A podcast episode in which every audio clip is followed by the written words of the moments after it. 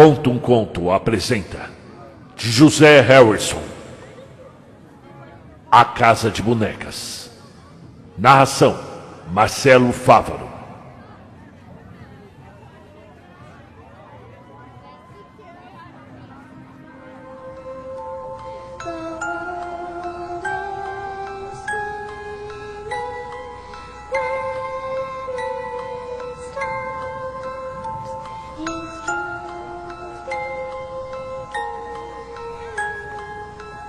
Eu finalmente parei sobre o todo da lanchonete.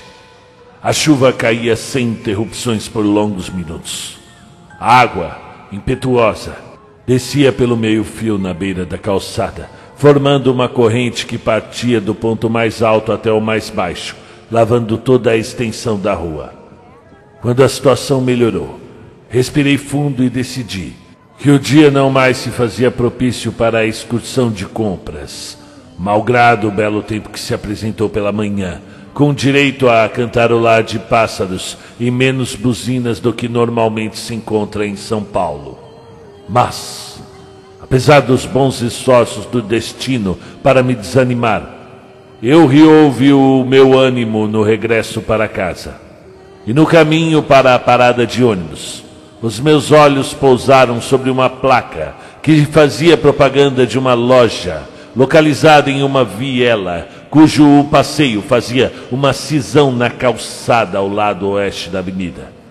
Um lugar simples, que à primeira vista passaria facilmente por uma casa abandonada, pronta para ser demolida e dar lugar a mais um arranha-céu.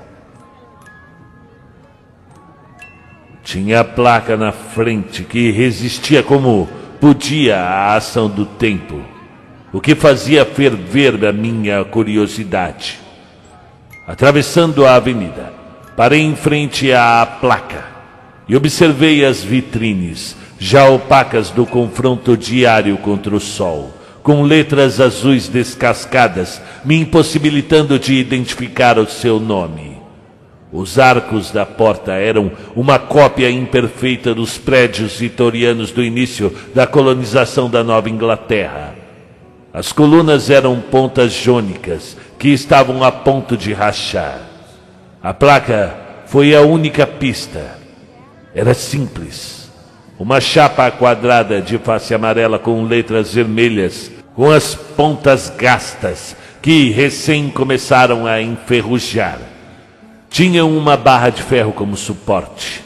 Anúncios similares não me influenciam tanto, mas a vizinhança aparentemente sem lojas, me surpreendeu.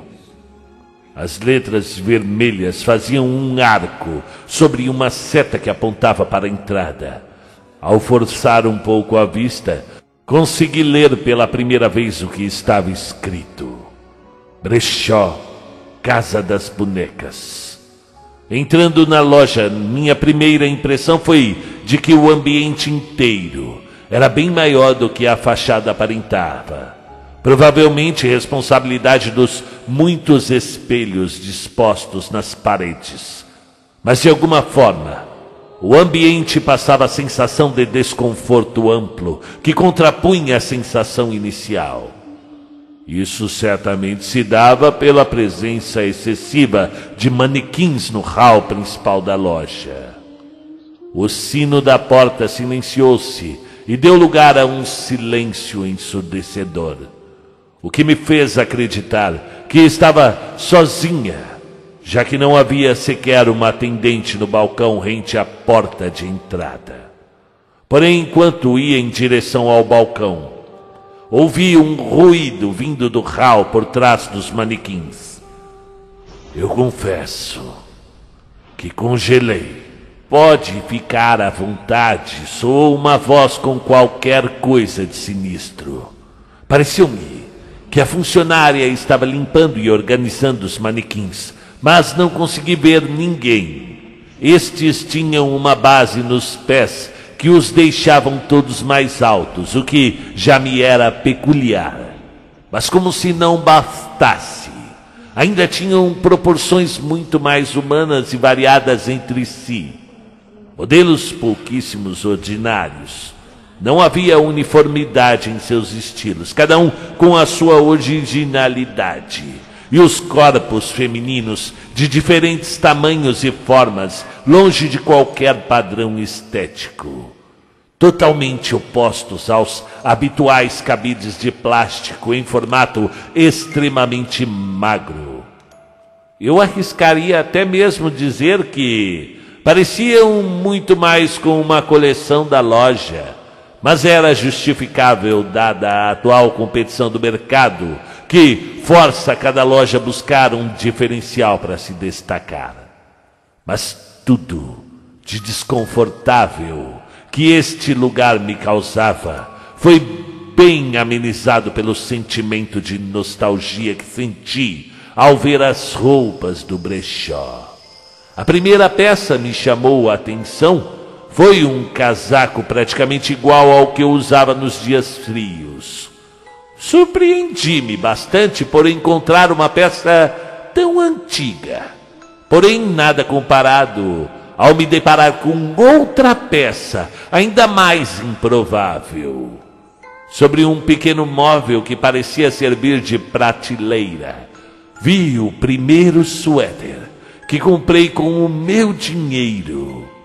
Eu queria ter a minha própria grife e sempre recebia elogios quando vestia minhas roupas da escola. A minha mente mesclava entre prazeres nostálgicos e milhares de perguntas sobre esta série de coincidências. Mas, antes que eu pudesse formar uma pergunta sobre estes acontecimentos, fui arrebatada uma vez mais Agora foi um par de peças que me roubou a atenção. A primeira, um vestido verde de saia longa que usei no meu concerto de violino. Foi uma apresentação única em uma noite promovida pela organização da escola. A outra era uma saia tulipa.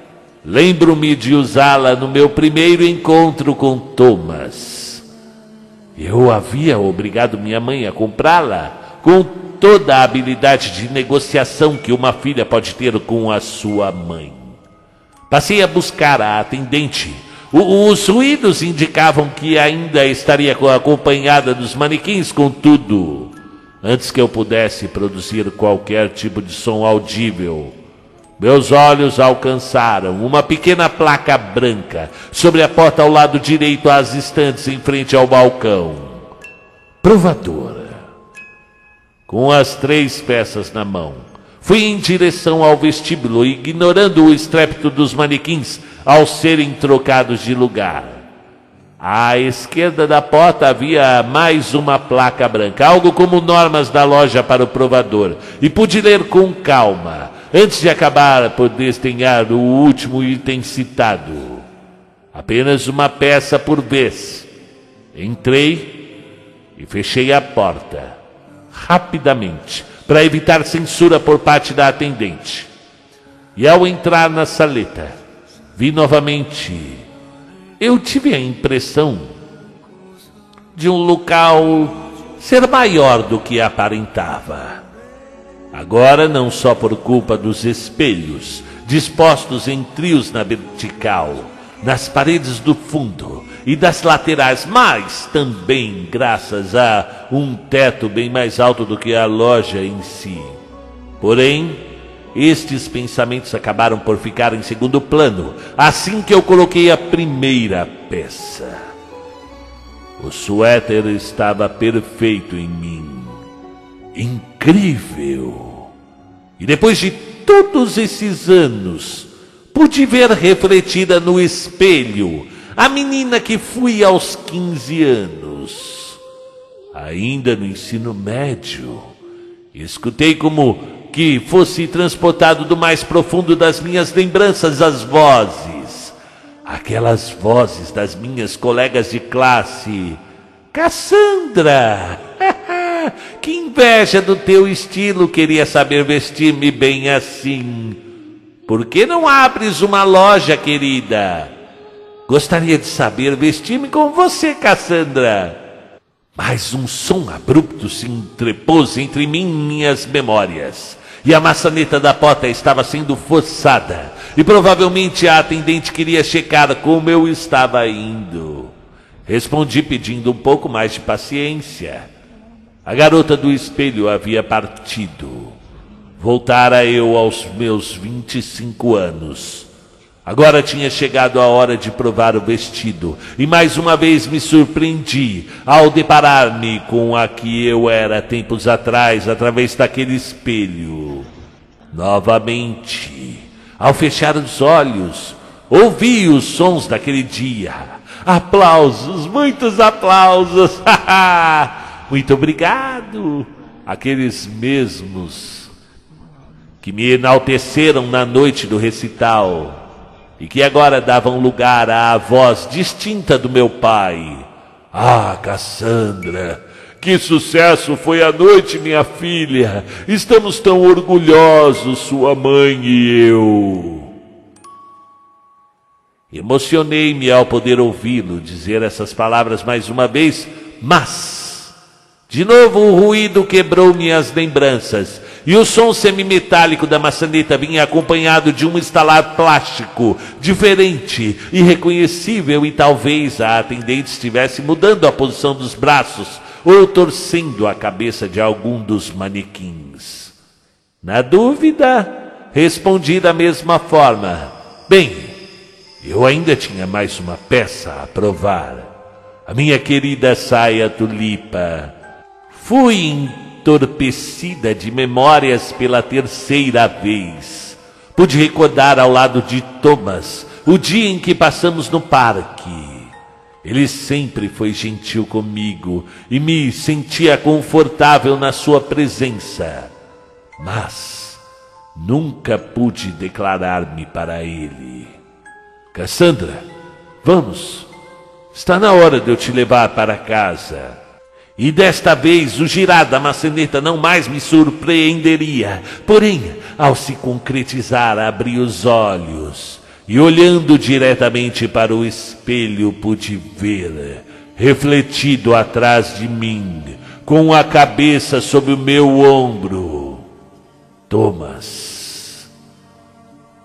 O mesmo Thomas e percorrida de ânimo, virei-me imediatamente, mas não havia nada além da persistente maçaneta, aquela maçaneta. Porém, esperando contemplar mais uma vez a minha imagem não mais tão jovem, deitei os olhos sobre o espelho e o pavor tomou conta de mim.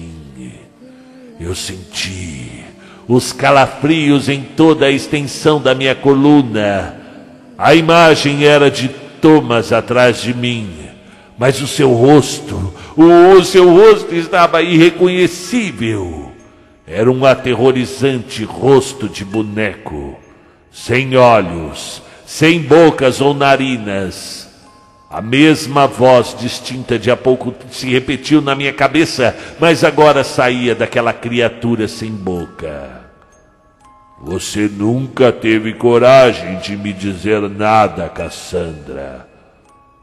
Não me interessa mulheres sem atitude. Ao ouvir aquilo, virei-me para encarar o boneco.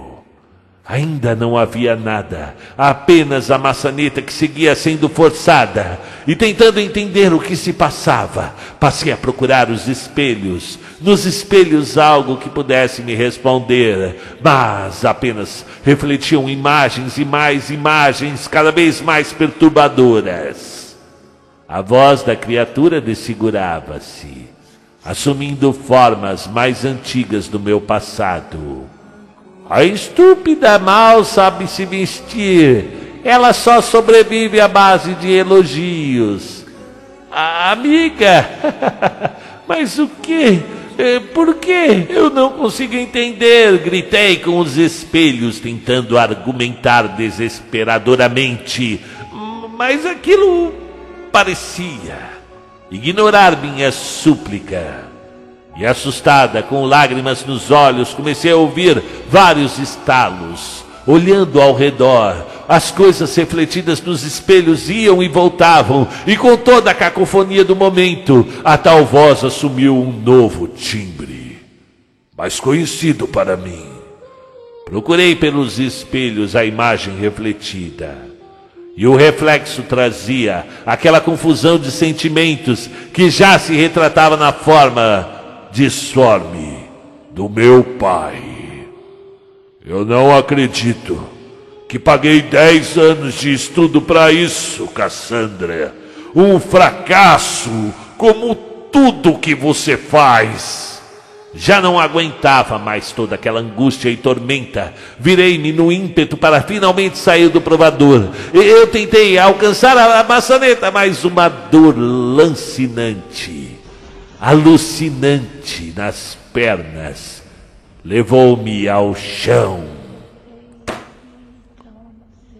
E parecia que havia tirado, arrancado, destroçado minhas pernas, e ao tocá-las congelei. Elas se tornaram plástico, elas estavam de plástico e não conseguia raciocinar com a dor crescente que se alastrava pelos meus quadris e cintura e socei-me para rastejar até a porta. Porém a dor não parava, não parava de subir e o plástico tirou o movimento dos meus braços e expandiu-se para o meu tórax. E fiquei parada. Provavelmente o mal já atingira os meus pulmões, evidenciado pela falta de ar, e o meu corpo passou a estalar. E os ruídos eram semelhantes àqueles que ouvi quando entrei na loja. Tentei gritar, mas já não havia voz. E... e agora eu estava ali, de frente para a rua, obrigada a encarar a maldita placa amarela com o nome Brechó, Casa das Bonecas.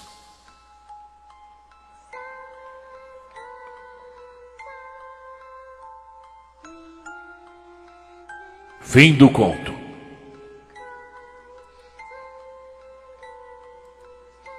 Muito bem, sejam bem-vindos. Você gostou desse conto?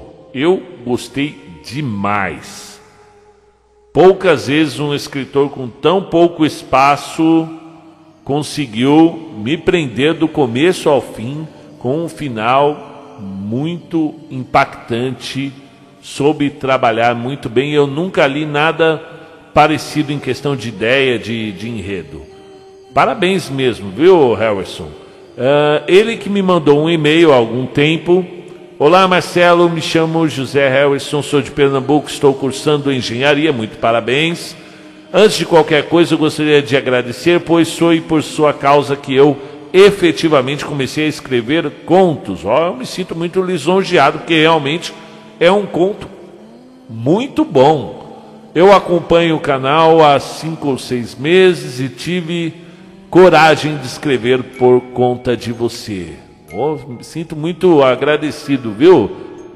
Bem, desde já desculpa a desorganização. Não, seu conto está muito bem escrito. Mas se eu não fizer isso agora, duvido que eu tenha coragem depois.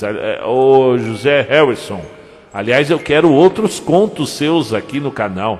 Você conseguiu me. Me ó, geralmente, quando eu não gosto do, do, do conto, eu deixo para o próprio público. Porque às vezes teve contos aqui que eu não achei a mínima graça e bombou no canal, todo mundo adorou. E aí eu tive que ouvir novamente para ver se mudava a opinião, porque realmente tem, tem vezes que às vezes você não leu direito o conto, né?